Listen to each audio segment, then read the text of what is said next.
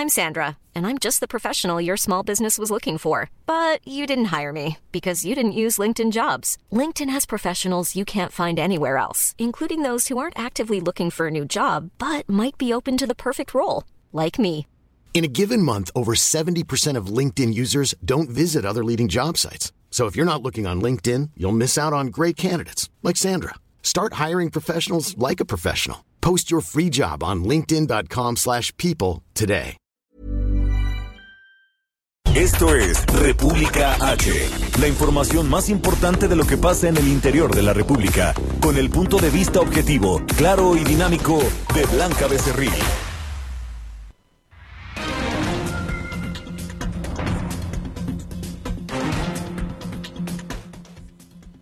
Hola, muy buenas tardes, ¿cómo están? Son las 12 del día en punto. Yo soy Blanca Becerril, esto es República H por El Heraldo Radio y hoy me da un gusto enorme. Estoy muy, muy feliz de estar transmitiendo totalmente en vivo desde Villahermosa, Tabasco. Desde Tabasco, como dice la canción, porque Tabasco es un Edén es muy rico en muchísimas cosas, entre ellas, por supuesto que en su gente, y qué le digo, de la diversidad cultural y la diversidad eh, que tiene en cuanto a pues los manglares, y también es una zona súper, súper verde que incluso cuando uno viene ya sobrevolando Tabasco, pues ve eh, pues en estas ventanitas del avión y se ve todo verde, verde que te quiero verde dirían. Y es que Tabasco eh, pues está en el sureste de México y Villahermosa es la ciudad capital de este estado de la República. Es sede también del Parque Museo La Venta. Usted te recordará estas cabezas olmecas que eh, pues cuando nosotros éramos niños, bueno, mis contemporáneos mayores de 30, que recortábamos en estas monografías o hacíamos de plastilina, bueno, pues las cabezas olmeca de las civilizaciones mesoamericanas más antiguas están también aquí en Tabasco, una parte de ellas y otra parte están allá en Veracruz. Y es que este eh, Parque Museo La Venta, que le comento que está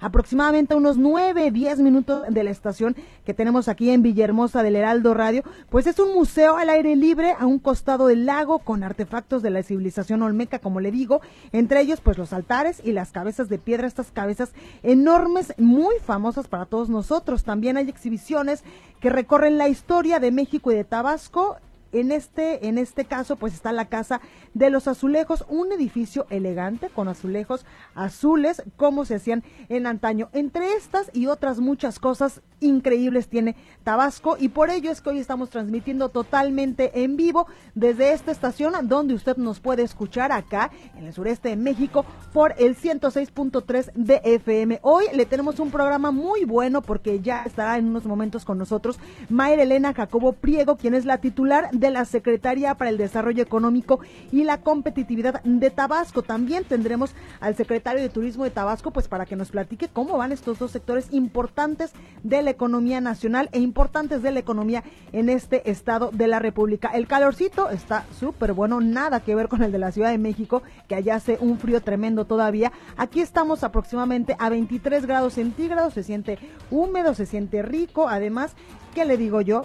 Soy una tragón empedernida que ya fui a, a, pues a degustar los platillos más típicos de Tabasco que también en unos momentos más les voy a recomendar algunos y hablaremos también de esto con el secretario de Turismo José Antonio Nieves Rodríguez. Además le tengo información importante de lo que ha pasado en los últimos en las últimas horas en el territorio nacional, lo que ha dicho el presidente Andrés Manuel López Obrador sobre esta reunión y esta comida que tuvo el día de ayer con todos los gobernadores del país. Además le tengo las voces también de varios gobernadores quien han estado hablando en las últimas horas sobre el Instituto de Salud para el Bienestar. Entre estas y muchas otras cosas les voy a platicar en unos momentos más, así que yo lo invito a que se quede conmigo porque en los próximos minutos le voy a dar mucha información. Recuerde que nos puede seguir, por supuesto, en nuestras redes sociales, en Facebook, en Instagram y en YouTube. Estamos como El Heraldo de México, en Twitter, arroba El Heraldo-MX. Mi Twitter personal es arroba Blanca Becerril. El, el Twitter de la estación acá Es arroba El Heraldo-Villa. Y también eh, nos puede escuchar allá en la Ciudad de México por el 98.5 de FM, en Guadalajara, Jalisco, en La Perla Tapatía, por el 100.3 de FM, en San Luis Potosí 93.1 de FM, en Tampico 92.5, en Reynosa 103.3 de FM y aquí en Villahermosa, Tabasco, donde estamos transmitiendo totalmente en vivo, nos escuchamos por el 106.3 de FM, en Acapulco, Guerrero 92.1 y en el Estado de México ya nos nos puede usted sintonizar por el 540 de AM. Sin más, vamos a un resumen de noticias y comenzamos. En resumen. Este martes se realizó la reunión de la Conferencia Nacional de Gobernadores con el Gabinete de Seguridad del Gobierno Federal. Se acordó la compra consolidada de armamento a la Sedena y la creación de coordinaciones para la construcción de la paz. En su gobierno hubo 34.579. Sí y vienen muy Palacio Nacional con los integrantes de la CONAGO. En el encuentro no se abordó el tema del Instituto de Salud para el Bienestar, INSABI, por petición del primer mandatario. Esta mañana, López Obrador aseguró que su administración ya ha logrado controlar la tendencia del aumento de la violencia, por lo que en este año se tendrán resultados de la estrategia en materia de seguridad. Escuche en su gobierno hubo 34.579. Sí, Las cifras del 2019 ya vienen y vienen muy fuertes. Vienen precisamente al alza. Estamos ya consiguiendo em, controlar la tendencia hacia el aumento en estos este, delitos. Pero 34.000 muertos no es ningún éxito, señor presidente. no, no, no, no, Están muriendo cuatro mexicanos por hora en lo que va a durar esta claro, de no, no, no, no, no. Van a haber muerto cuatro o seis mexicanos. Sí, es que es muy delicado el problema. Y no hay, no hay solución. Muchos mexicanos. Va a haber solución ¿Cuándo? Este, pronto yo estoy comprometiéndome. ¿Pero cuándo es pronto? El día primero de diciembre terminamos de sentar las bases de la transformación del país. Este año van a haber resultados.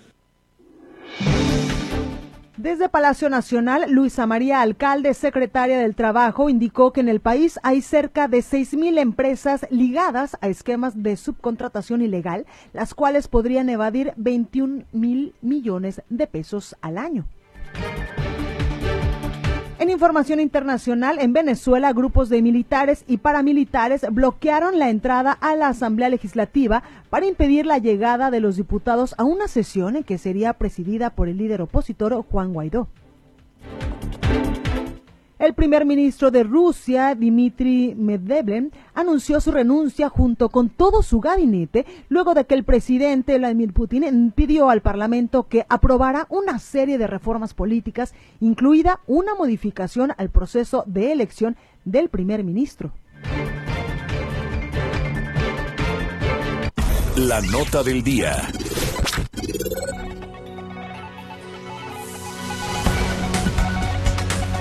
Comenzamos con toda la información y hoy, como le comento, transmitiendo totalmente en vivo desde este bello estado de la República. Estamos en Villahermosa, Tabasco. Y comenzamos porque ayer el presidente de la República, Andrés Manuel López Obrador, tuvo una reunión, una comida más bien, con los integrantes de la CONAGO de esta Conferencia Nacional de Gobernadores, donde pues se habló eh, con el Gabinete de Seguridad, estuvo también allá el secretario de Seguridad y Participación Ciudadana, eh, Alfonso Durazo, porque usted te recordará que ayer incluso el gobernador de Aguascalientes, Martín Orozco, nos comentaba que varios gobernadores pues habían eh, realizado una minuta, habían elaborado una minuta, un documento pidiéndole al secretario de Seguridad pues varias cosas en materia eh, pues de seguridad para llevar la paz y la tranquilidad a sus estados. Bueno, pues ayer se entregó esta minuta y posteriormente el presidente Andrés Manuel López Obrador les ofreció una comida donde agradecía el primer mandatario el apoyo a todos los gobernadores del país y que están eh, pues de acuerdo con respetar la soberanía de los estados. También se hablaron eh, pues muchos temas, entre ellos por supuesto el tema de la seguridad. Lo que no se tocó en esta reunión con el presidente Andrés Manuel López Obrador es un tema espinoso en estos momentos para el gobierno federal, pero sobre todo para ocho gobernadores principalmente que son aquellos que no han querido eh, pues firmar este acuerdo o firmar este eh, convenio para transitar del Seguro Popular al Instituto de Salud para el bienestar, porque ayer pues ya no lo decían varios gobernadores, todavía no hay reglas claras de operación para este Instituto de Salud y se podría estar eh, pues dejando vulnerables a muchos, muchos ciudadanos. Parte de lo que decía ayer el presidente Andrés Manuel López Obrador. Escuche Sería mi primera pregunta. No, eh, la, comida de ayer fue eh, para eh, agradecer a los gobernadores su apoyo, su colaboración, en refrendar nuestro compromiso de actuar con respeto a la soberanía de los estados, y no se trataron temas, les dije, no vamos a tratar temas políticos ni administrativos, ni mucho menos presupuestales. Es una comida bueno, pues parte de lo que decía el presidente Andrés Manuel López Obrador de esta reunión que sostenía ayer con los gobernadores y el secretario de Seguridad y Participación Ciudadana, Alfonso Durazo, él eh, nos comentaba que esta reunión previa a la comida con el presidente López Obrador, pues había servido, entre muchas otras cosas, para tratar temas sensibles en materia de seguridad en muchos estados del país, muchos estados que en estos momentos, pues es el talón de Aquiles, es la prioridad para varios gobernadores, también el secretario de Seguridad, Alfonso Durazo, hablaba de las mesas de seguridad, estas mesas a las que usted te recordará que eh, pues en semanas anteriores incluso se dio a conocer un famoso quién es quién de los gobernadores que sí asistían y los gobernadores que no asistían a estas mesas de seguridad. Bueno, pues sobre esto habló eh, Alfonso Durazo y también los gobernadores pues le pidieron un poco más de flexibilidad en cuanto a la asistencia de los superdelegados, esta figura que el presidente Andrés Manuel López Obrador instauró en este sexenio, pues para eh, en varias tareas a los eh, gobernadores. También eh, los gobernadores pues le pidieron que estas reuniones no se hagan a las seis de la mañana, que sean un poco más flexibles, sino que se hagan también pues acorde a las agendas de estos funcionarios, porque pues decían algunos eh, pues algunos gobernadores que no por mucho madrugar pues amanecía más temprano y que no pues no iba a interferir que estuvieron a las 6 de la mañana o a las 10 de la mañana o a las 12 de la mañana reunidos en estas mesas de seguridad. Esto eh, pues que no era directamente proporcional a que una estrategia de seguridad fallara o fuera exitosa en sus estados. Escuchemos parte de lo que decía Alfonso Durazo. El objetivo es que las mesas den a plenitud todo su potencial. Eh, nosotros hemos tomado la decisión de convertir a las mesas estatales y regionales en los ejes operativos de la estrategia de seguridad. Y ahí concentramos la participación de todas las instancias federales, estatales y municipales. Bueno, y es que el presidente, ya le comentaba yo, eh, pues realizó ayer una comida allá en Palacio Nacional, en la Ciudad de México, con los integrantes de esta CONAGO, de esta Conferencia Nacional de Gobernadores, para reafirmar, entre otras muchas cosas, su compromiso de seguir trabajando de manera conjunta. Bueno, pues a la salida de este encuentro, el gobernador de Chihuahua, Javier Corral, pues señaló que no hablaron sobre el Instituto de Salud para el Bienestar, el ya famoso INSABI, este que va a sustituir al Seguro Popular, ya que el presidente propuso ver este este tema por separado con los mandatarios de cada partido. Escuchemos al gobernador de Chihuahua, Javier Corral. Ningún tema en particular, no hubo un solo tema que se abordara. Lo que sí es que el presidente eh, ofreció, nos encontraremos los gobernadores en distintos grupos con él en estos próximos días. ¿Por partidos? Eh, sí, eh, los gobernadores del PRI, los del PAN, los de Morena, etcétera. El gobernador de Chihuahua también aclaró que sí va a firmar este convenio de coordinación con el INSABI, pero sin adherirse. Ningún tema en particular. Pues nosotros ya hemos dicho que vamos a firmar el convenio de coordinación con el INSABI, aunque lo haremos con un Estado no adherido, pero asumiremos prácticamente varias de las, eh, digo, todos los deberes legales que están en la nueva ley de general de salud. Bueno, también el gobernador de Guanajuato, Diego Sinue Rodríguez, pues hablaba de este tema y él insistía en que no aceptará que los sistemas de salud estatales sean absorbidos por el gobierno federal. Escuche. El partido, o sea, el Seguro Popular funciona, tan es así que Guanajuato es un ejemplo que funcionaba. Tal vez en otros estados no funcionaba y por eso el presidente está buscando estos cambios. Más allá del cambio de nombre de INSABI de Seguro Popular, creo que si se busca la gratuidad de universidad es bueno. La lana, ¿dónde va a salir? Ese va a ser el, asunto. Y el gobernador de Oaxaca también hablaba al respecto y decía que pues él expresaba su apoyo principalmente a mantener un trabajo coordinado con la federación en el sector salud. Escuchemos a Alejandro Murat, gobernador de Oaxaca. Me parece que hay una gran oportunidad para aclarar eh, temas eh, del INSABI para poder robustecer este planteamiento que Oaxaca ve bien. Oaxaca se añadirá entonces al INSABI. Sí, Oaxaca está este, en ánimo de seguir coordinado con la federación y trabajar pensando en la salud de los mexicanos y especialmente los oaxacanos. Bueno, también la gobernadora de Sonora, Claudia Pavlovich, dijo que aún no se decide si va a firmar o no este convenio con el INSABI, aunque es probable que lo haga. Estoy analizándolo, lo más probable es que sí. El, el, tema es trabajar todos en equipo y sacar adelante el tema de salud que es tan importante para nuestro país. Y el mandatario de Durango, José Rosas Aispuro, indicaba que estaría dispuesto a firmar este convenio del INSABI si este beneficia a la población de su entidad. Si es para bien de, de, la salud de los duranguenses, voy a, a, entrarle, lo estoy revisando, pero lo haré con toda seriedad y con toda responsabilidad. El compromiso es sumar esfuerzos con el gobierno del presidente Andrés Manuel.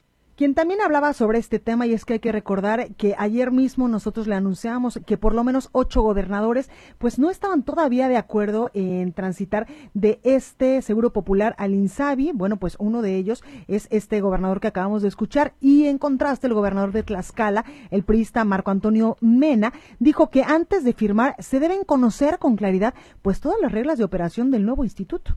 Tenemos que saber cuáles son las reglas aún eh, eh, no tenemos la, la, la, las reglas detalladas. Sabemos cuáles son los propósitos, cuál es, eh, el, cuál es el conjunto de objetivos. Necesitamos conocer el, detalle de la regla. Bueno, y quien ha pues demostrado una postura de no migrar del Seguro Popular al INSABI es Enrique Alfaro, el gobernador de Jalisco, y él, ayer después de esta reunión con el presidente Andrés Manuel López Obrador, reiteraba su postura de no firmar el convenio del INSABI, aunque aseguró pues está dispuesto a garantizar la gratuidad de los servicios de salud allá en la Perla Tapatía. Escuche. Estamos con toda la disposición de ayudarle eh, a cumplir con el objetivo de brindar mejores servicios de salud, de garantizar la gratuidad de estos servicios, pero que tenemos que hacerlo con reglas claras, con una planeación adecuada, respetando las facultades en la materia de los estados y las entidades federativas. Eh, creo que se puede hacer mucho mejor este proceso. Vamos a ver qué nos dice el presidente, pero Jalisco se mantiene en su posición de que en esa ruta sería muy complicado entrar en el esquema que se está planteando. Entrevista.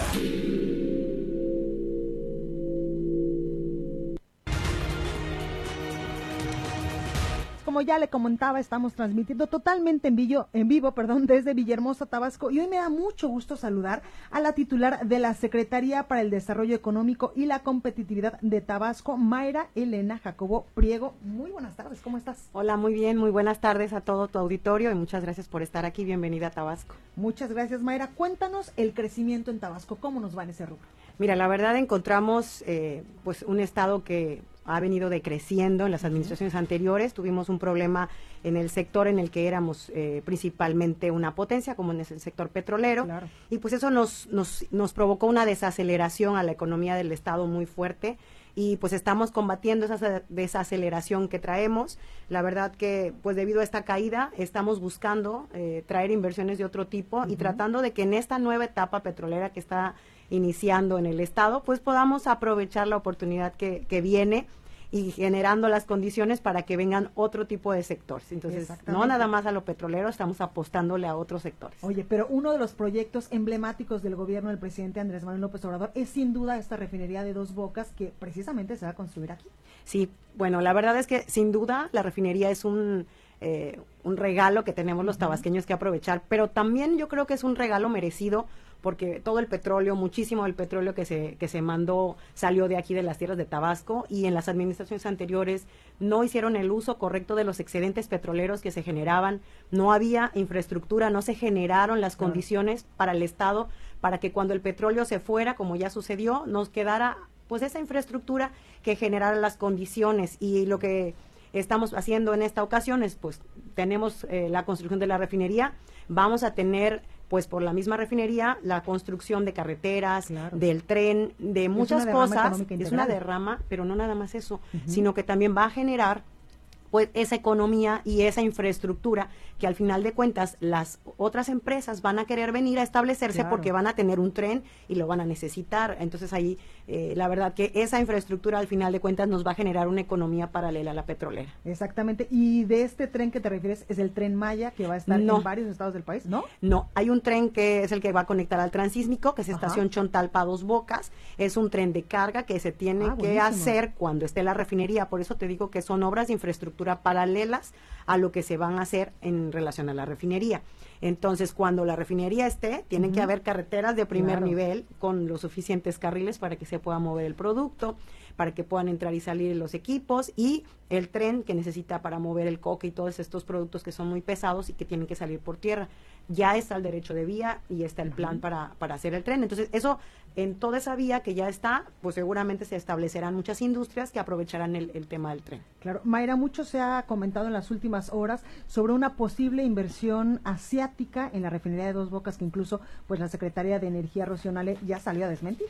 Sí, mira, yo tengo información sobre eso y la verdad es que no no es tanto, yo creo que hubo una, ya, ya lo dijo, yo creo que la secretaria tenía muy claro el tema, hay empresas que son de origen asiático que ganaron alguna de las rondas y seguramente ellas por su cuenta pues tendrán que solicitar los créditos a quien ellos consideren, tal vez es algún banco de allá, pero no, la refinería está hecha y según tenemos nosotros muy claro, es un presupuesto federal y eso no tiene ningún nada, nada que ver con, con, los temas o con recursos de otro país. Claro. Oye, Mayra, hablábamos del petróleo, de los hidrocarburos y hoy que venía del aeropuerto aquí a la estación me di cuenta que la gasolina Magna y Premio es mucho más barata que la que tenemos en la Ciudad de México. De verdad, no sabía. Los precios bajan y suben, está eh, la gasolina. Creo que está como un peso, un peso cincuenta más barata, porque allá andamos como en 19.50 y aquí andaba como en 18. ¿En qué gasolinería habrás visto? Porque además... voy a venir a cargar mi que te vamos a mandar. Este, cada gasolinería tiene eh, sus precios y a veces varían entre una y otra pues también eso esperamos que de verdad se vea, no, no estaba consciente de que hay una variación tan grande entre el centro y ahora con nosotros, pero esas son de las cosas que siempre decíamos, somos los productores de petróleo, generamos eh, eh, pues todo el petróleo que llega a la gasolina y a nosotros siempre fuimos afectados con los precios más altos de luz, con los precios más caros de gasolina y no generamos condiciones ni, ni infraestructura para traer otro tipo de industria. En este momento estamos tratando de, reactivar nuestro sector del campo y regresar tal vez a un sector nuevo, innovar y, entrar con una con un tema de una industria de transformación o algo que pues sea como el abanderamiento, ¿no? De, generar una condición diferente en la economía. y es que Mayra, lamentablemente en muchos sexenios pasados el sureste mexicano se dejó en el abandono. Seguro. Eh, el presidente a través del Pacto Oaxaca nos pidió a todos los estados del sur que nos integráramos y que nos organizáramos y bueno con, con la visión también de Concamín y el CIDE a través del Maestro Sojo integramos una, una unión de todos los estados del sur sureste estamos haciendo un plan de desarrollo a 30 años para que generemos las condiciones para el sureste, para que nos podamos nivelar con el centro y el, norte del país. Si no generamos estas condiciones en el sur y nos ponemos las pilas en este momento que tenemos un presidente del sur, pues va a ser muy difícil que volvamos a tener esta oportunidad de nivelar los temas en, los, en, los, este, en el norte y en el sur. Trabajamos en una agenda y el principal motor del desarrollo económico y coincidimos todos los estados del sur, necesitamos gas.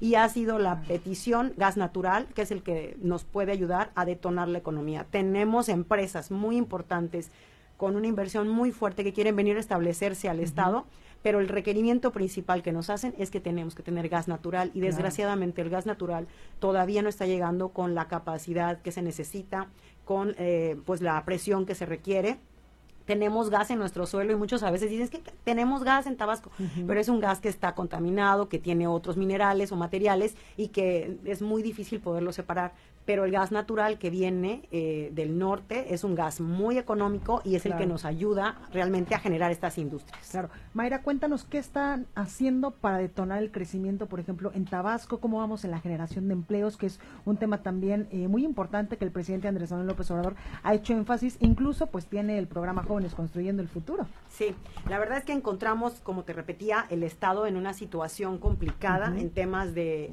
de, empleos. Eh, teníamos, encontramos el Estado con un número del 7.9, la tasa de, desempleo y hemos ido revirtiendo un poquito, poco a poco, porque son pasos constantes. Yo creo que esto no se trata de que no podemos hacer magia, no podemos de un día para otro revertir los números porque es un problema complicado lo que traíamos, un número importante de desempleo.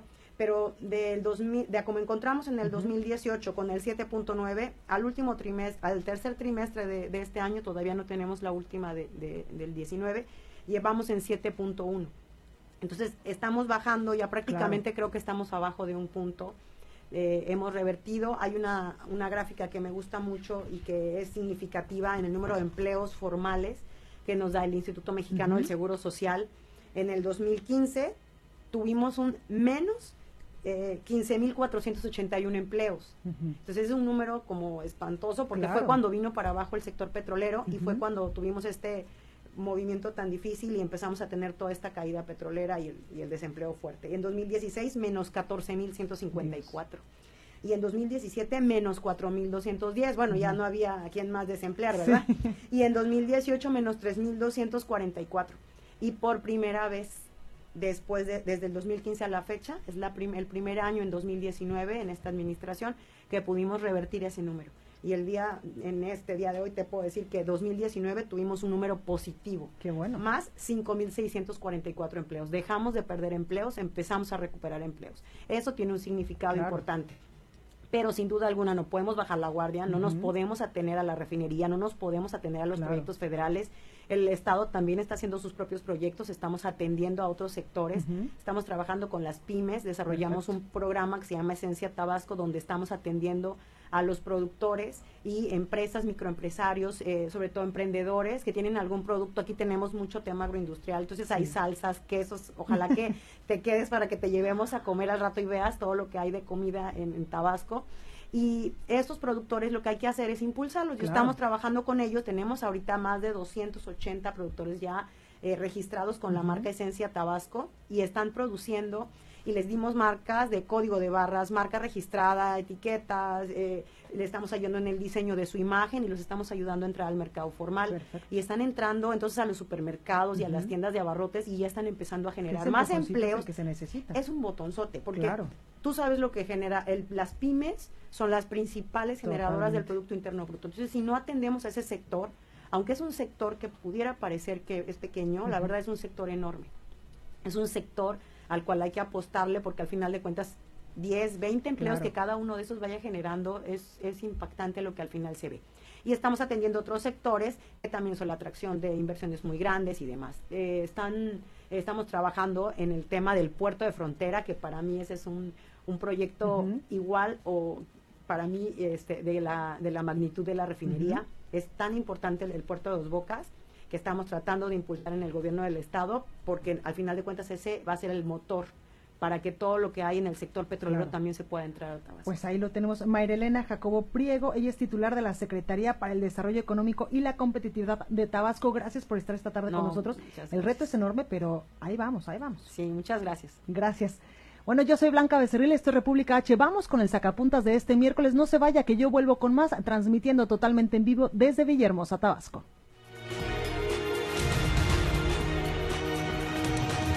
Saca puntas. la encuesta de Campaigns and Election México y Varela y Asociados respecto a la continuidad de los gobernadores en sus cargos. Lidera Jaime Bonilla de Baja California con 83% a favor de que se quede. Le siguen Mauricio Vila de Yucatán, Francisco Domínguez de Querétaro, Diego Sinue de Guanajuato y Quirino Ordaz de Sinaloa. Continúa escuchando a Blanca Becerril con la información más importante de la República en República H. Regresamos. Escucha la H. Heraldo Radio. Estamos de regreso con la información más importante de la República en República H con Blanca Becerril, transmitiendo en Heraldo Radio. En resumen,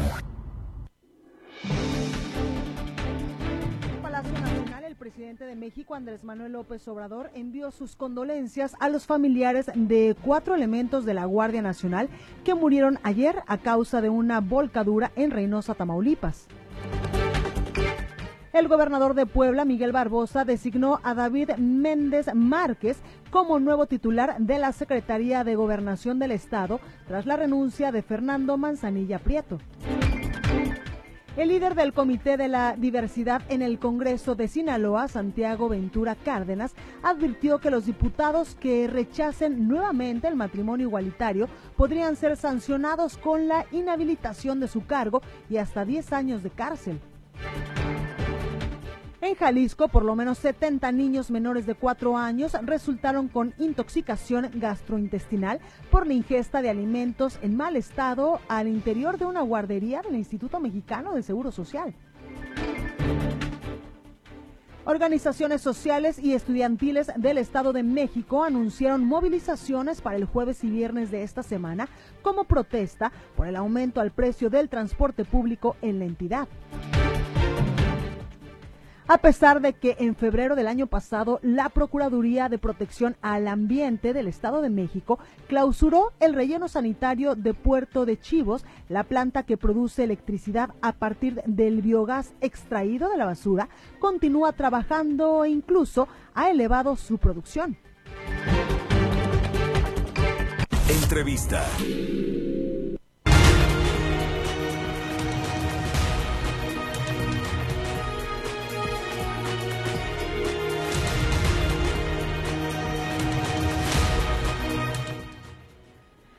Bueno, pues Estamos transmitiendo totalmente en vivo desde Villahermosa, Tabasco, por el 106.3 de FM, acá en el Heraldo Radio. Yo soy Blanca Becerril, estoy República H, y me da mucho gusto saludar aquí en la cabina a José Antonio Nieves Rodríguez. Él es ni más ni menos que el secretario de Turismo de Tabasco. Muy buenas tardes, gracias por estar con nosotros. No, muchas gracias a ustedes, Blanca. Un honor estar aquí. Oiga, pues cuénteme cómo andamos en el turismo, porque yo ya dije al inicio del programa que incluso pues tienen eh, vestigios de la cultura olmeca, de esta eh, pues cultura mesoamericana súper antigua. Por supuesto, mira, Tabasco tiene un poder cultural extraordinario. Tenemos la presencia de los Olmecas, con una historia de 4.500 años. Nada más. Nada más. Tenemos la presencia de los soques. Tenemos el único sitio arqueológico soque abierto al público en México y en el mundo, por supuesto.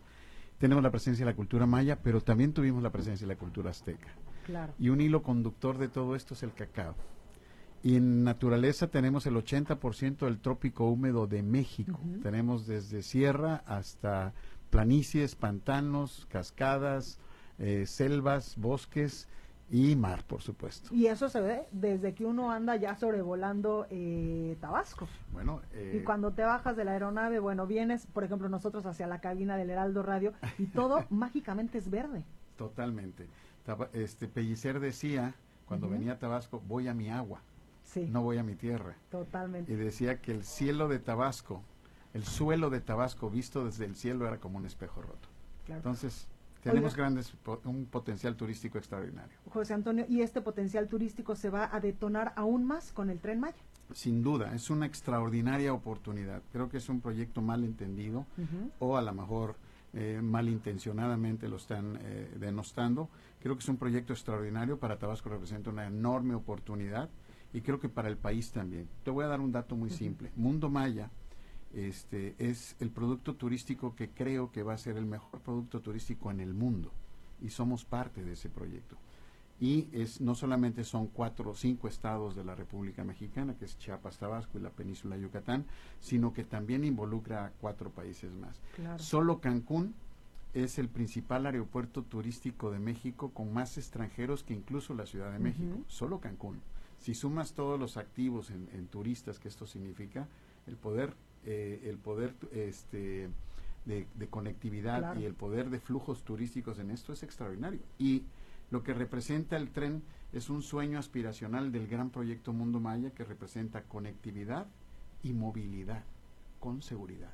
Ese es un tema bien interesante que el tren ofrece. Exactamente, con seguridad. Y también, José Antonio, mucho se ha dicho, sobre todo mucho se ha eh, pues eh, estado en contra de este eh, pues de este proyecto del gobierno federal que es emblemático del presidente Andrés Manuel López Obrador es que pues incluso muchas asociaciones muchos ambientalistas han dicho que se va a acabar con la flora y fauna con la construcción del tren Maya qué les diría pues mira que eso es tan falso como lo siguiente desgraciadamente cuando la autoridad que en las autoridades en México tienen un desprestigio tremendo.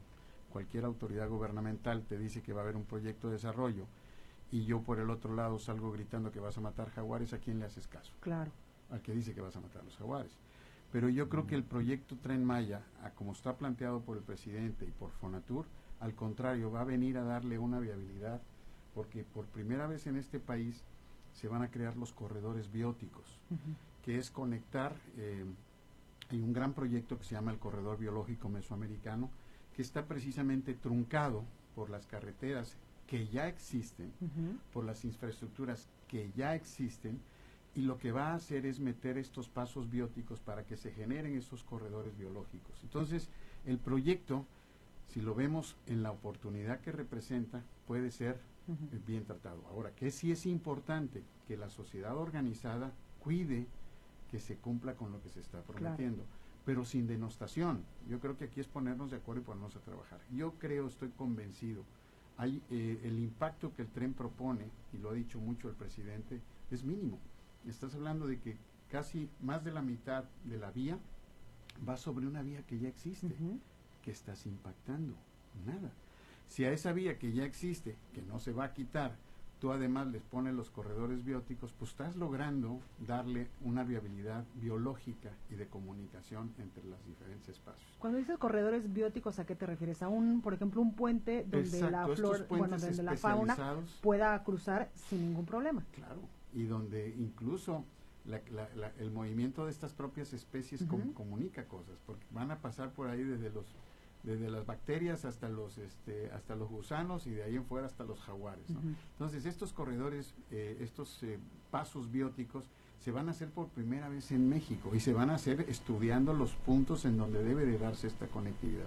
Entonces yo creo que el proyecto nos puede traer tantas cosas buenas si nos ponemos todos de acuerdo en caminar hacia que este proyecto tenga la viabilidad que debe tener. Yo estoy convencido que para Tabasco al menos representa una oportunidad extraordinaria, tan extraordinaria porque lo que buscan en el mundo los turistas hoy son productos diferenciados. Claro.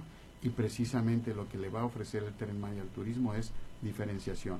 Va a llevar desarrollo. Nada más fíjate, un tema que el otro día discutía con unas gentes que estaban en contra del tren. A nivel de carga, la gran mayoría de la carga que se mueve a todo el sur sureste de México no tiene opción más que venir por carretera. Claro. En estos megatrailers que son generadores de muchos accidentes. Y el tren. De delincuencia también, porque los delinquen cada rato y el tren ofrece la posibilidad de la movilidad de carga sin impacto negativo a las carreteras que cuestan millones de pesos de mantener. El tren viene a dar esa opción. La conectividad de las personas nos permite a las personas movernos, la posibilidad de vender nuestros productos. Es decir, un ranchero de Balancán que no tenía ninguna posibilidad o, que era muy complicado, muy caro, puede ir ahora a la estación El Triunfo y de ahí exportar eh, carne de, ganado vacuno a Cancún, por ponerte un ejemplo muy simple. Pero así como eso, producciones hortícolas, eh, cacao, este, piña, muchas cosas que se pueden llevar hacia Cancún, que es un gran consumidor de productos. Y a la inversa, yo creo que también este, en el tiempo se va a conectar este corredor este, que se está haciendo que va de Salina Cruz a, este, a Coatzacoalcos y el tren que hasta ahorita nada más llega a Palenque va a llegar en su momento a Coatzacoalcos y entonces las posibilidades de movilidad de carga, transporte y turismo son extraordinarias. Oye, José Antonio, también quiero preguntarte, ¿qué, es, ¿qué no se hizo en administraciones pasadas? ¿Qué sí se tiene que hacer o se está haciendo en esta administración para que uno, cuando está planeando sus vacaciones, tome en cuenta que Tabasco es un Edén, como dice la canción? Bueno, mira, en Tabasco estamos trabajando precisamente en poder rescatar esos valores. Eh, desafortunadamente venimos de tiempos muy complejos que tuvo el Estado de Tabasco con toda la cuestión de la caída petrolera, y gobiernos pues muy eh, inadecuados que dejaron en el, en el abandono al Estado. Entonces el reto que este gobierno tiene, que el gobernador Adán Augusto López Hernández tiene, pues es muy fuerte, ¿no? Porque es venir de menos, menos mucho a tratar de regularizar el Incluso hace rato lo platicábamos con Mayra. Exacto. en cuestiones económicas. Pues simplemente en los últimos tres años la suma de la pérdida de Producto Interno Bruto del Estado es el 30%. En los últimos tres años. Eso es terrible. Bueno, es que además han tenido gobernadores bastante vivillos, diríamos. Eh, diríamos vivillos y algunos cínicos. Sí. Y entonces, pues eso ha hecho muy complicado. Y lo que está pasando con esta administración, que yo creo que es bien importante reconocérselo al gobernador, es estabilizó la economía en este primer año.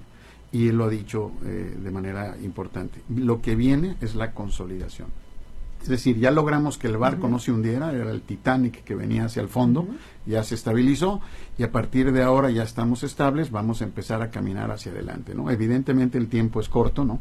Porque para todos, incluso yo como funcionario público en este momento dices, ya pasó un año, dices, ching, ya pasó un año y ya nada más quedan cinco, ¿no? Y vas sintiendo esa, esa cuestión, pero creo que el, el Estado marcha con paso seguro, tenemos un capitán de barco extraordinario que es el gobernador y un equipo creo importante de gentes que estamos tratando de colaborar para hacer las cosas bien. Yo le veo eh, eh, que Tabasco debe de estar equilibrado financieramente eh, este año, lo cual nos permitirá caminar hacia adelante. Pero antes de terminar esto, porque no se me vaya a olvidar comentarte, aprovechando la coyuntura del tren Maya, todo el, el estado de Tabasco, por, desde tiempos prehispánicos, desde los Olmecas, se ha movido por agua tenemos el 53% del agua superficial del país. Tenemos los dos ríos más grandes del país. La conquista empezó en Tabasco, a través del río Usumacinta Grijalva. Y toda la vida eh, eh, económica, este, amorosa, de tránsito, de guerra, sucedió a través de los ríos. La propuesta que estamos haciendo en Tabasco es que aprovechando la coyuntura del tren Maya, vamos a rescatar el uso fluvial de los ríos con un gran proyecto que se llama Ríos Mayas. Y precisamente se trata de detonar varios espacios. Estamos colaborando, eh, más bien eh, Fonatur nos está apoyando con un estudio que es el Plan Maestro del Desarrollo Turístico de los Ríos Mayas, que se va a concatenar a este gran proyecto del Tren Maya. Entonces, ya solamente, aquí estamos hablando de dos grandes productos diferenciadores, el Tren Maya y en el caso de Tabasco, ofertar los ríos mayas también como destinos turísticos, con una gran ventaja en el caso de los ríos, tenemos toda la naturaleza posible. Este es el tercer río continental, el séptimo mundial. Todavía hay una abundancia de naturaleza extraordinaria. Ya tiene pueblos, pero además tiene todo lo que tiene el, Amazonas, por ponerte un ejemplo, claro, el Amazonas es el gran río, pero el de Usumacinta no se queda atrás, estamos hablando de más de 1.200 kilómetros de río y, extraordinario, pero además es un río plagado de arqueología. Es decir, tenemos todo lo que tiene el Nilo en arqueología y todo lo que tiene el Amazonas no, en pues ya me voy a quedar aquí, oiga. Pues por supuesto. ¿eh? De lo único que se quejan aquí es de los mosquitos, pero sin mosquitos no habría esta exuberancia natural. pero este, tenemos un gran potencial. Ríos Mayas es un gran proyecto colateral al gran proyecto del tren Maya, que estamos convencidos que va a ser un producto diferenciador extraordinario y que nos va a permitir flujos. Y ojo, en el caso de nosotros no nos interesa masa nos interesa un turista, un turista que pague bien, que deje recursos en la comunidad, que cuide el medio ambiente, que sea responsable con el tema cultural y medioambiental. Y además ese es un trending topic mundial. El tema de la ecología es un gran tema. Si en el tren Maya no se estuviera pensando en proteger la ecología, simple y sencillamente el proyecto a futuro estaría tronado. Tenemos que, eh, el tren Maya tiene que tener todo un concepto de protección del entorno, que lo tiene, no, lo que pasa es que no se ha querido comprender o quienes lo denostan no lo han querido eh, eh, analizar, pero tiene un gran contenido de protección ecológica y sobre todo de protección social. Pues ahí lo tenemos. Te hago un comentario nada más antes de terminar. Todo lo que dicen que va a destruir la selva, Nada más te recuerdo que el presidente tiene un proyecto que son la siembra de un millón de, hectáreas. Y solo en Tabasco son 150 mil hectáreas. Si sumas todo lo que va a pasar en el sudeste, ¿cuál es el impacto negativo ambiental? Al contrario, estamos construyendo bienestar para el futuro. Pues ahí lo tenemos. Muchos temas, José Antonio Nieves Rodríguez, secretario de Turismo de Tabasco. Gracias por estar esta tarde con nosotros y ya habrá oportunidad de seguirle eh, contando a nuestro auditorio las maravillas que tiene Tabasco para que en las próximas vacaciones, en vez de andar pensando en irnos a otros países, vengamos a Tabasco. Hay que hacer porque además se come súper rico. Ah, pues tenemos en gastronomía nada más pensando que tenemos cuatro grandes culturas y que tenemos toda esa naturaleza, imagínate la, la, gastronomía que tenemos. Perfecto, pues ahí lo tenemos. Muchas gracias por estar esta tarde con nosotros. Gracias a ti, Blanca, un placer. Gracias. Bueno, pues ahora vamos al recorrido por el país y vamos hasta Coahuila con nuestro compañero Alejandro Montenegro, porque ya dictaron prisión preventiva al abuelo del estudiante que disparó en el colegio de Torreón este viernes. Alejandro, ¿cómo estás? Hola, ¿qué tal Blanca? Muy buenas tardes, te saludo con gusto, así es. eh, la información en torno a este tiroteo en el Colegio Cervantes de Torreón del pasado viernes sigue tomando diferentes matices, como bien comenta, ayer se celebró la audiencia oficial en contra de José Ángel N., quien es el abuelo del menor que disparó en este colegio, y bueno, pues eh, un juez eh, determinó dictarle prisión preventiva por lo menos hasta el próximo domingo, cuando se reanudará la audiencia y se determinará si es vinculado a proceso o no en una audiencia que tuvo una duración cercana a las dos horas, pues la Fiscalía General del Estado formuló la imputación en contra de esta persona. Eh, lo acusan del delito de homicidio por omisión en contra de la maestra María Azaz Medina, al considerar que fue negligente en el resguardo de las armas y, las dejó al alcance del menor para después eh, perpetrar el crimen. Y bueno, pues eso es lo que por lo que se le va a juzgar y bueno, como te comento, el próximo domingo se reanuda esta audiencia y se determinará su situación jurídica, hasta ese entonces permanecerá en prisión preventiva. Sin embargo, bueno, pues ha seguido surgiendo más información, se agrega ahora este tema de que mientras eh, eh, dentro de las indagatorias de la Fiscalía General del Estado eh, surgieron algunas inconsistencias después de revisar la situación socioeconómica de esta de esta familia, de los abuelos y de los padres del menor, y es por eso que solicitan a la Unidad de Inteligencia Financiera de la Secretaría de Hacienda, pues que revisen las finanzas de, de esta familia. Y bueno, pues eh, ya sabemos cómo Santiago Nieto, de, de la Unidad de Inteligencia, pues asegura que se encontraron muchas inconsistencias. Él comenta que en la, mientras esta familia, los abuelos, eh, habían declarado tener una casa y un salón de fiesta solamente, pues en sus cuentas hay movimientos por más de 120 millones de pesos en los últimos meses. Y ahora también se agrega una nueva agravante que es el presunto vínculo de esta familia con el, con el narcotráfico. Y es que el padre del menor, que también se llama José Ángel, estuvo en una prisión de Estados Unidos entre el 2017 y el 2019 por posesión de narcóticos con fines de distribución. Él ingresó a una cárcel de Texas en julio del 2017 y apenas en octubre del 2019 del año pasado fue liberado y deportado a México. Entonces eso explica un poco el motivo por el que este menor no vivía ni, eh, con su padre, sino que estaba con, sus abuelos. Y bueno, pues es información que también eh, da luz respecto a los posibles motivos que llevaron a este menor a cometer este tiroteo blanca.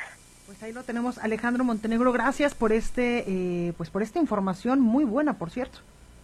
Muy buenas tardes, Blanca. Estamos pendientes. Gracias. Y es que precisamente ya nos comentaba nuestro compañero Alejandro Montenegro que Santiago Nieto, el titular de la Unidad de Inteligencia Financiera, pues afirmaba que por solicitud del gobierno de Coahuila se investigó a los abuelos del niño que desató pues este tiroteo en la escuela allá en Torreón, Coahuila, en el colegio Cervantes. Escuchemos qué es lo que dice Santiago Nieto. Encontramos flujos de recursos que no corresponden con el, eh, eh, digamos, eh, la, de forma usual de, por parte de, la señora Rebeca Jiménez y los señores José Ángel Ramos, padre e hijo, y esto ha generado pues la, la investigación correspondiente. Vamos a presentar los resultados ante la Fiscalía del Estado y ante la Fiscalía General de la República. Estados me da mucho gusto saludar hasta la fría Ciudad de México Antonio Bautista, coeditor de Estados en el Heraldo de México. Antonio, ¿cómo estás? Blanca, ¿qué tal? A ti, la escuchas, muy buenas tardes. Buenas tardes allá hasta el Edén mexicano. Y no sabes lo delicioso que se come, Antonio, y lo rico que está la temperatura. Estamos como a 23 grados centígrados. Yo que venía con suétercito y entonces me traje el saquito, bueno, aquí es como para andar eh, con short o con faldita. Así es, pues sí, es, este, es, es, una buena temporada para andar por allá, el calor no, no cesa allá y por eso es el Edén, Tabasco es un Edén. Totalmente. Antonio, cuéntanos, tú traes un tema importante, recolección de residuos sólidos, ¿de qué va? Así es, así es, Blanca. Fíjate que ahorita que está tan de moda este tema de el, pues el reciclaje de las bolsas, la prohibición en algunas entidades del país, ya son 21 las que tienen algún tipo de regulación, ya sea estatal o municipal referente al manejo de, los plásticos, pues nos damos cuenta que todavía de los 2.458 municipios y alcaldías que tiene el país, 639.000 personas no tienen en sus municipios y alcaldías servicio de recolección de residuos sólidos. Esto es 0.5% de la población nacional. Afortunadamente la mayoría de municipios tienen algún manejo de recolección y depósito final de residuos. Sin embargo, solo 62 municipios, esto es 2.5% del total del país, tiene, además de la recolección y de disposición final, el tratamiento que se le debe dar a estos residuos. La población que no tiene servicio de recolección de residuos sólidos se concentra más en el estado de, Oaxaca, donde por lo menos 400 mil personas no tienen este, este servicio, le sigue Veracruz, con una cantidad de aproximadamente 86 mil personas, de acuerdo con datos del INEGI. Siete entidades del país concentran el total eh, de 51% de la recolección de residuos sólidos en el país, donde más se genera basura en el país. Lógicamente la Ciudad de México, el Estado de México y Jalisco son los tres que encabezan esta, esta lista. Fíjate, Blanca, hay un dato importante. Eh, son 860 gramos per cápita de residuos sólidos que genera cada habitante, cada uno de los 120 habitantes que tiene, los 120 millones de habitantes que tiene el país, cada uno genera una cantidad per cápita de 860 gramos. Diariamente el promedio de recolección de residuos sólidos alcanza los 104 millones de kilogramos. Pues ahí lo tenemos, Antonio Bautista. Importante lo que nos dices porque eh, pues en estos momentos, ya, gracias a Dios, en el país, pues hay una fiebre por lo ecológico. Perdimos la comunicación con nuestro compañero Antonio Bautista. ¿Si lo escuchamos? No, perdimos la comunicación con nuestro compañero Antonio Bautista. Ahí ya me escuchas, Antonio. Estoy, sí. Por un momento me perdí en el Edén. No, bueno, y eso que no estás acá, Antonio, imagínate. Pero te voy a traer pronto, te lo prometo, para que vayamos a comer súper rico. Así sea, así sea. Oye, Antonio, pues muchas gracias por, como siempre, darnos la mejor información. Blanca, gracias a ustedes. Muy buenas tardes. Buenas tardes. Bueno, pues hasta aquí este espacio informativo. Yo soy Blanca Becerril. Esto fue República H transmitiendo totalmente en vivo hoy desde Villahermosa, Tabasco, por el 106.3 de FM. Yo lo espero el día de mañana en punto a las 12 con más información desde la Ciudad de México. Por favor, cuídese mucho y sea feliz. Esto fue República H, la información más importante de lo que pasa en el interior de la República, con el punto de vista objetivo, claro y dinámico de Blanca Becerril. Continúa escuchando Heraldo Radio, donde la H suena y ahora también se escucha. Una estación de Heraldo Media Group. Heraldo Radio, la HCL se comparte, se ve y ahora también se escucha. Hey, it's Paige DeSorbo from Giggly Squad. High quality fashion without the price tag. Say hello to Quince. I'm snagging high-end essentials like cozy cashmere sweaters, sleek leather jackets, fine jewelry, and so much more. With Quince being 50 to 80% less than similar brands. And they partner with factories that prioritize safe, ethical, and responsible manufacturing. I love that. Luxury quality within reach. Go to quince.com slash style to get free shipping and 365 day returns on your next order. Quince.com slash style.